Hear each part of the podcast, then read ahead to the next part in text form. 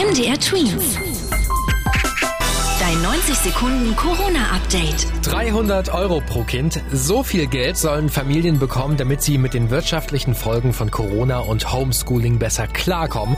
Jetzt ist auch durchgesickert, wann das Geld auf dem Konto der Eltern eingehen soll, nämlich im Herbst. Allerdings soll es nicht in einem Stück, sondern wohl voraussichtlich ab September in mehreren Raten kommen. Heiß diskutiert wird mal wieder die Maskenpflicht. Forscher von der Uni Mainz zum Beispiel kommen zu dem Schluss, die Masken helfen bei der Eindämmung des Virus. Dazu haben sie die Entwicklungen in der Stadt Jena angeschaut, die als allererstes deutschlandweit die Pflicht eingeführt hatte.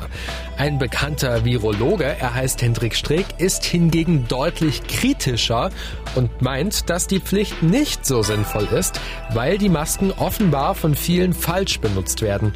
Sie werden zu selten gewechselt oder gewaschen, angefasst und in Hosentaschen gestopft. So könnten sich dort andere Bakterien und Viren viel besser verbreiten als ohne Maske.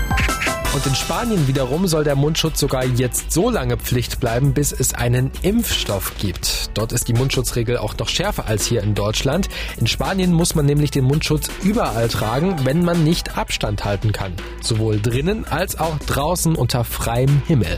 Spanien ist eins der europäischen Länder, das am meisten von Corona betroffen ist. MDR Tweet. Dein 90 Sekunden Corona-Update.